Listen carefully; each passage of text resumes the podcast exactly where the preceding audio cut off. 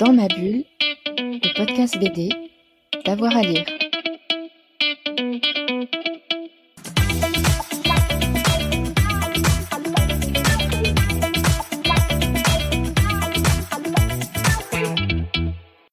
Bonjour à tous et à toutes, bienvenue dans ce nouvel épisode de Dans ma bulle, votre podcast 100% BD avec avoir à lire. Aujourd'hui, on va s'intéresser au champ de l'adaptation en bande dessinée. Et pas de n'importe laquelle, hein, l'adaptation d'une pépite de la science-fiction qui s'appelle La vieille anglaise et le continent. La version euh, papier, euh, novella en tout cas, manuscrite, a eu tous les prix à, sa sortie en 2008. Le Grand Prix de l'Imaginaire, le prix Julia Verlanger, le prix Ronnie Aîné et le prix du lundi. Il faut dire que cette histoire qui raconte le transfert de l'esprit d'une vieille dame dans un grand cachalot pour mieux comprendre et défendre cette espèce, a tout pour séduire les lecteurs et les lectrices. Et voici que ce récit arrive en bande dessinée chez Dracou et que j'ai eu la chance ce soir d'avoir l'adaptatrice Valérie Mangin. Bonjour Valérie. Bonjour à tous. Euh, on, va, on va commencer peut-être par euh, le, début. Qu'est-ce qui t'a séduit, toi, dans, cette histoire de science-fiction euh, de Jeanne? Ah, C'est plus que le côté écologique qui est évidemment très présent et qui est très attirant, plus encore que ça, c'est le côté euh, féministe de l'histoire, je dirais. C'est la personnalité du personnage principal, euh, Anne Kelvin, qui est une vieille dame indigne, euh, extrêmement charismatique et, amusante par beaucoup de côtés. Il faut pas lui en compter, elle est un peu prête à tout pour aller au bout de ses idées, et c'est ça qui la rend vraiment très attachante. Et je crois que c'est vraiment ça qui m'a séduit au premier niveau. Est-ce que juste peux faire une aparté? Est-ce que tu peux baisser juste le, micro? Ouais, super. Ouais, super. Une vieille dame indigne, donc, euh, un roman euh, de, science-fiction euh, pour le coup. Alors, de l'aimer à l'adapter, il y a quand même une, une marche. Qu'est-ce qui t'a dit Comment est née l'idée de se dire ah ça ferait quand même un bel album en, en une histoire complète? En fait, l'idée n'est pas de moi parce que j'avais lu le roman à sa sortie, mais c'est vrai que je n'avais jamais pensé à l'adapter. Enfin, j'étais restée sur ma bonne impression. Et il y a quelques mois, euh, j'ai été contactée par euh, Christophe Arleston, donc le directeur éditorial de Dracou, qui lui avait eu euh, avait aussi flashé sur le roman et lui avait très envie de l'adapter. On voit que c'est un vrai éditeur. Et c'est aussi un ami de 20 ans que je connaissais depuis très longtemps quand il faisait, il fait toujours d'ailleurs du scénario chez, aux éditions Soleil. J'en faisais aussi à l'époque. Et il se trouve que Jeanne, bah, Jeanne Adebat, l'autrice de La vieille anglaise, est aussi une, une vieille copine de tous les deux en fait. Donc je crois que Christophe, ayant pensé à adapter le roman euh, d'une amie, a pensé à une autre amie, c'est-à-dire à moi pour l'adapter. Je crois que c'est vraiment venu comme ça. Et c'est vrai que quand il m'a fait la proposition, je me suis dit, mais oui, bien sûr, euh, à la fois pour les deux raisons, parce que premièrement, c'est un roman que j'avais vraiment beaucoup aimé. Et deuxièmement, le faire, euh, enfin adapter le roman euh, d'une autrice que j'apprécie beaucoup, que j'admire beaucoup et qui est aussi une amie, euh, chez un éditeur qui est aussi un ami. voilà, je pouvais pas dire non, quoi. adapter, c'est forcément choisir. Ça veut dire qu'il y, a, des choses qu'on garde, il y a des choses qu'on jette, il y a éventuellement des choses qu'on rajoute. Comment est-ce que toi, tu as travaillé sur ce texte? Alors, par rapport à une adaptation d'un roman, c'est vrai que c'est un roman court hein, qui doit faire 120, 130 pages. c'est peut-être plus facile ou au contraire, ça veut dire qu'il faut combler peut-être quelques ellipses euh, bah ça, dépend des adaptations. J'avais adapté un roman de Stéphane Vull qui s'appelait Rayon pour Sidar il y a quelques années, où là, ça avait été très compliqué à adapter parce que c'était un roman des années 50 où euh, on va dire que malgré euh, toute la bonne volonté de Vull, il restait quand même beaucoup de choses de l'idéologie un peu colonialiste qui existait à cette époque-là, ce qui ne me convenait pas du tout. Donc j'avais dû changer la fin du roman pour lui donner une fin plus moderne et un sens je pense, plus adapté à ce qu'on voulait faire aujourd'hui. Bon, là, la question avec la vieille anglaise, c'est pas du tout posée, puisque j'étais à 100% raccord avec, euh, on va dire, les idées de Jeanne Debat là-dessus, euh, son féminisme, son, son sens de l'écologie, euh, tout ça me convenait parfaitement. Donc, en fait, j'ai j'ai pas eu à faire beaucoup de changements de ce point de vue-là sur le roman. Et d'autant que, comme tu disais, c'est un roman court. Donc évidemment, euh, j'ai pas eu à sacrifier euh, de scènes ou de choses pour l'adapter dans une bande dessinée de 80 pages. C'est venu assez facilement en fait. J'ai uniquement euh, sacrifié un personnage secondaire. Alors si vous voyez le roman La vieille anglaise, c'est tourné autour bah, donc de Anne Kelvin dont je parlais et d'un de ses anciens élèves qui est le professeur Sénac. Et à un moment, vers la fin du roman, Sénac rencontre une, une jeune étudiante qui devient son assistante. Et il y a une amorce, on va dire, d'histoire entre eux. On ne sait pas, on sait pas où ça va aller mais ça, ça un peu l'attention euh, de Anne au profit d'un autre personnage féminin. Et moi, je voulais vraiment le garder centré autour de Anne. Donc, j'ai sacrifié un peu cette jeune assistante qui était, très bien par ailleurs. Mais là, c'était vraiment, c'est un choix vraiment secondaire, je dirais. Hein. C'était vraiment pour rester, euh, rester sur Anne euh, jusqu'au bout. Mhm. Et, et comment tu as travaillé avec le, dessinateur et coloriste Stefano Martino? Comment tu as choisi ce qu'il allait illustrer ou pas?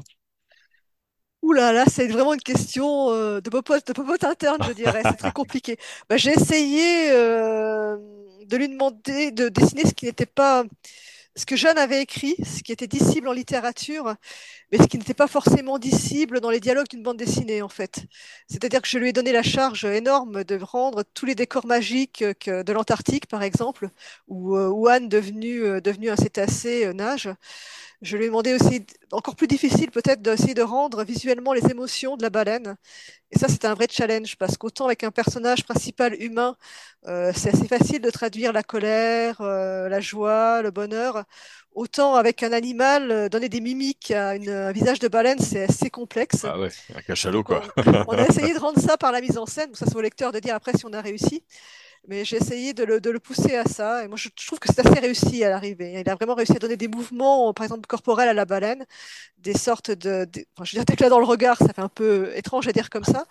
Mais je pense qu'il a vraiment réussi à animer finalement cet animal et à faire transparaître en elle la, puissance de l'esprit de Anne. Ouais, et puis c'est aussi un récit qui, on l'a dit, c'est une fable écologique, mais il y a aussi une forme de poésie euh, dans, ce cachalot. Euh, pareil, comment tu l'as pris en compte? Bah, J'ai essayé justement peut-être de le traduire aussi euh, bah, par le dessin dont je parlais, aussi par les dialogues, d'essayer de donner, euh, alors parfois, par- je veux dire même par les dialogues qui sont pas là, c'est-à-dire de faire de vraies séquences contemplatives où finalement il y a très peu de texte, où euh, l'image euh, envahit la page, déborde déborde même du cadre classique de la case pour laisser une grande place, voilà, euh, laisser le lecteur se laisser porter par ce qu'il regarde, lui, c'est l'encourager à prendre du temps à regarder. Et je pense que c'est aussi pour ça que Stéphano et moi, on a choisi un dessin euh, très gravure finalement, euh, quasiment un peu 19e siècle, pour un peu peut-être rappeler aussi les romans de Jules Verne ou de, voilà, 20 milieux sous les mers, ce genre de choses, ou de, ou, de Melville, enfin, pour vraiment donner de la place au, visuel et laisser, le lecteur être emporté, emporté par celui-ci en fait. J'ai euh, on a essayé surtout de rendre la poésie comme ça, plus Ouais. peut-être que par. euh, C'est vrai qu'il y a beaucoup de dialogues que j'ai fait qui ont été inspirés des textes directement des textes de Jeanne, parce que c'est vrai qu'elle-même, on, on la sentait euh, très très imprégnée par euh, par ce qu'elle racontait. Donc ça, j'ai essayé de le garder. Mais euh, oui, c'est la poésie quand même, à mon avis, plus passée par le, le dessin et cette, cet aspect contemplatif des choses. laisser beaucoup de place aux icebergs, aux cachalots qui se promènent entre eux, à, ces, à cette danse que, du cachalot et d'autres espèces marines. Enfin, euh, on a eu de la chance que Dracou nous laisse faire un album de 80 pages aussi. Ça nous a permis de mettre parfois peu de cases par page, vraiment de laisser une grande place à l'illustratif. euh. J'espère, que ça marche maintenant. Ouais, en tout cas, c'est très agréable à lire.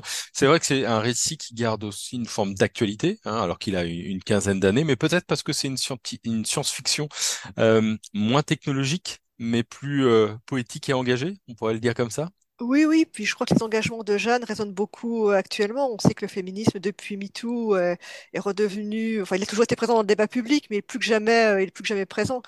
Je pense qu'il y a beaucoup de lectrices et de lecteurs qui ont envie aussi de le voir traité en bande dessinée, euh, et un peu, de toutes les manières. Il y a évidemment les, essais sociologiques, l'actualité des grands médias, tout ça, c'est très bien. Mais le traiter aussi avec, euh, bah, justement, avec poésie, en montrant que bah, le, féminisme, c'est, euh, l'écologie peuvent être traitées de manière un peu artistique en fait. C'est pas uniquement des, axiomes qui sont assénés. Ça peut être montré de manière beaucoup plus, beaucoup plus, je veux dire beaucoup plus merveilleuse en fait. Euh, tout ce, le féminisme et l'écologie sont aussi nécessaires parce que le monde est beau finalement et qu'on a envie qu'il le soit, qu'il le reste et qu'il le soit, qu'il le soit encore davantage. Mhm. Et, euh, le, le fait que ce soit une adaptation, toi qui es euh, autrice, scénariste, qui invente aussi tes histoires, est-ce que c'est plus confortable? Et peut-être qu'on va pouvoir parler un petit peu de ce personnage euh, d'Anne, cette, euh, cette vieille dame un peu irrévérencieuse. Euh, est-ce que c'est confortable ou est-ce qu'au contraire, c'est se confronter à bah, une autre euh, scénariste et une autre créatrice avec d'autres manières de raconter? Euh, dans le cas de Jeanne, c'était vraiment très confortable. Parce que euh, effectivement j'adhère beaucoup à ce qu'elle avait fait. Elle, a vraiment, ces personnages sont vraiment très bons. Euh, donc j'ai pas eu à en rajouter beaucoup pour les faire exister, euh, les rendre, les rendre attachants. C'était vraiment, euh, vraiment très facile en l'occurrence, très, vraiment très confortable. Oui. Mais ça dépend vraiment du roman là. C'est vraiment. Euh, en plus, euh, Jeanne avait une narration vraiment à la fois euh, très claire, très accessible, et en même temps très, euh, comment dire, enfin, elle va, au- fond des choses en même temps, quoi. Et réussir à faire les deux, c'est euh, assez exceptionnel, et ça m'a vraiment facilité la tâche pour le coup, quoi. Un petit mot peut-être pour présenter ta vision, d'Anne. Donc c'est cette vieille dame qui, n'en a plus pour très longtemps, qui transfère son esprit dans, dans celui d'un cachalot. Comment tu la vois, cette Anne? Je la vois, euh, je la vois un peu comme Jeanne, finalement, euh, quelqu'un de très engagé, de très à fond dans, euh, dans sa pensée et, euh, et de vraiment prêt à tout. Ce que n'est ce que, n'est pas Jeanne. Enfin, j'imagine pas Jeanne euh, faire les, aller- aller- oh, se, Oui, se, se transformer en baleine, pourquoi pas. Mais Anne a aussi un passé beaucoup plus chargé. Enfin, elle a soutenu le terrorisme écologique, par exemple. Euh, mais Jeanne, c'est vraiment Anne, pardon, je- on voit. euh, ouais, Anne, c'est vraiment une, c'est vraiment une jusqu'au boutiste en fait. Elle pose vraiment la question de la responsabilité. Jusqu'où peut-on aller pour ses idées? Euh, jusqu'au sacrifice de soi-même, jusqu'au sacrifice des autres? C'est vraiment des bonnes questions. Il n'y a pas forcément euh, la réponse dans le roman. Euh, Anne n'a pas tout- Anne pose les questions, elle n'a pas forcément toutes les réponses, mais elle nous amène à réfléchir sur, euh, sur de grandes questions actuelles et c'est vraiment ça qui est, euh, qui est vraiment très bien avec elle, quoi. Et de manière assez irrévérencieuse, donc manière avec aussi beaucoup d'humour, et voilà, sans, sans, avec- je veux dire avec bienveillance. C'est pas forcément évident parce que c'est quelqu'un qui a un fort caractère qui peut paraître assez agressif, mais qui a en même temps beaucoup de bienveillant pour les êtres qu'elle croise. Euh, elle aurait peut-être envie aussi, euh, elle, s'en cache peut-être, c'est une certaine pudeur de sa part, mais euh, je crois que, je crois que ça se sent et c'est ça qui, la, qui donne envie de la suivre finalement il y a une, aussi. fo- il y a une forme de tendresse euh, refoulée sous, sous sa Oui, dureté quelque part, quoi. oui, je crois, oui, je crois. Mais elle a beau la refouler, on la sent et donc on a envie de, on s'attache à elle et on a envie on a envie d'être son amie finalement. Mhm. Euh, le, l'album vient de sortir le, le Oui. 30 août dernier. Nous enregistrons euh, le 21 septembre. Comment toi tu as vécu cette période? C'est le, le début, entre guillemets, des premières critiques, des, premières dédicaces, des premières sorties, des premiers avis? Les, les premiers avis sont très positifs. euh, je n'ai eu que des retours enthousiastes des lecteurs. Alors, ça fait évidemment toujours très plaisir. Quand on sort un album comme ça, finalement, on le laisse, euh, on l'offre à tout le monde. On ne sait pas comment ça va se passer. C'est vrai que quand on a des, des critiques négatives, ça peut être dur à vivre, évidemment. Et là, euh, bon, c'était plutôt l'inverse. hein. Autant les critiques, de- je vais dire, de professionnels, enfin, comme toi, euh, sont, sont positives, autant les critiques de lecteurs aussi. Donc, je crois qu'on a à peu près ré- réussi ce, ce pari. Et puis, maintenant, j'espère que ça va donner envie à tout le monde d'aller lire le roman de, de Jeanne. C'est aussi, aussi pour ça qu'on fait ces adaptations. hein. Elle a d'autres mots, Jeanne. Est-ce que ça t'a donné envie d'en, d'en adapter d'autres? Oh, bah écoute, euh, pourquoi pas maintenant, il faut voir, faut qu'on en, faut, faut, faut en discuter, mais pourquoi pas. Oui, c'était une sacrée expérience en tout cas. Que Jeanne nous a laissé une grande liberté créative et ça, je la, je la remercierai jamais assez. Je crois que c'est toujours difficile pour une autrice, un auteur, de laisser partir un bébé comme ça, de le donner à d'autres personnes. Et là, elle a vraiment joué le jeu. Elle a été vraiment euh, très, euh, très ouverte à ce qu'on lui proposait, toujours très positive et très encourageante. Ça, Hmm. C'est une super collaboration. Bon, eh ben, écoute, en tout cas, moi, je vais recommander vivement et avec plaisir cette vieille anglaise et de continent. Euh, dès qu'on peut, on aura la petite discussion avec euh, Jeanne, puisque malheureusement, pour des raisons techniques, elle n'a pas pu être euh, là ce soir, mais on pense évidemment à elle et on lui donnera évidemment la parole. Merci beaucoup, Valérie. Bah, merci à toi. Et merci à vous de nous avoir écoutés pour euh, cette émission. Vous l'avez compris, cette adaptation, euh, bah, elle est aussi bonne que euh, le roman initial, La vieille anglaise et le continent de Jeanne de Batz.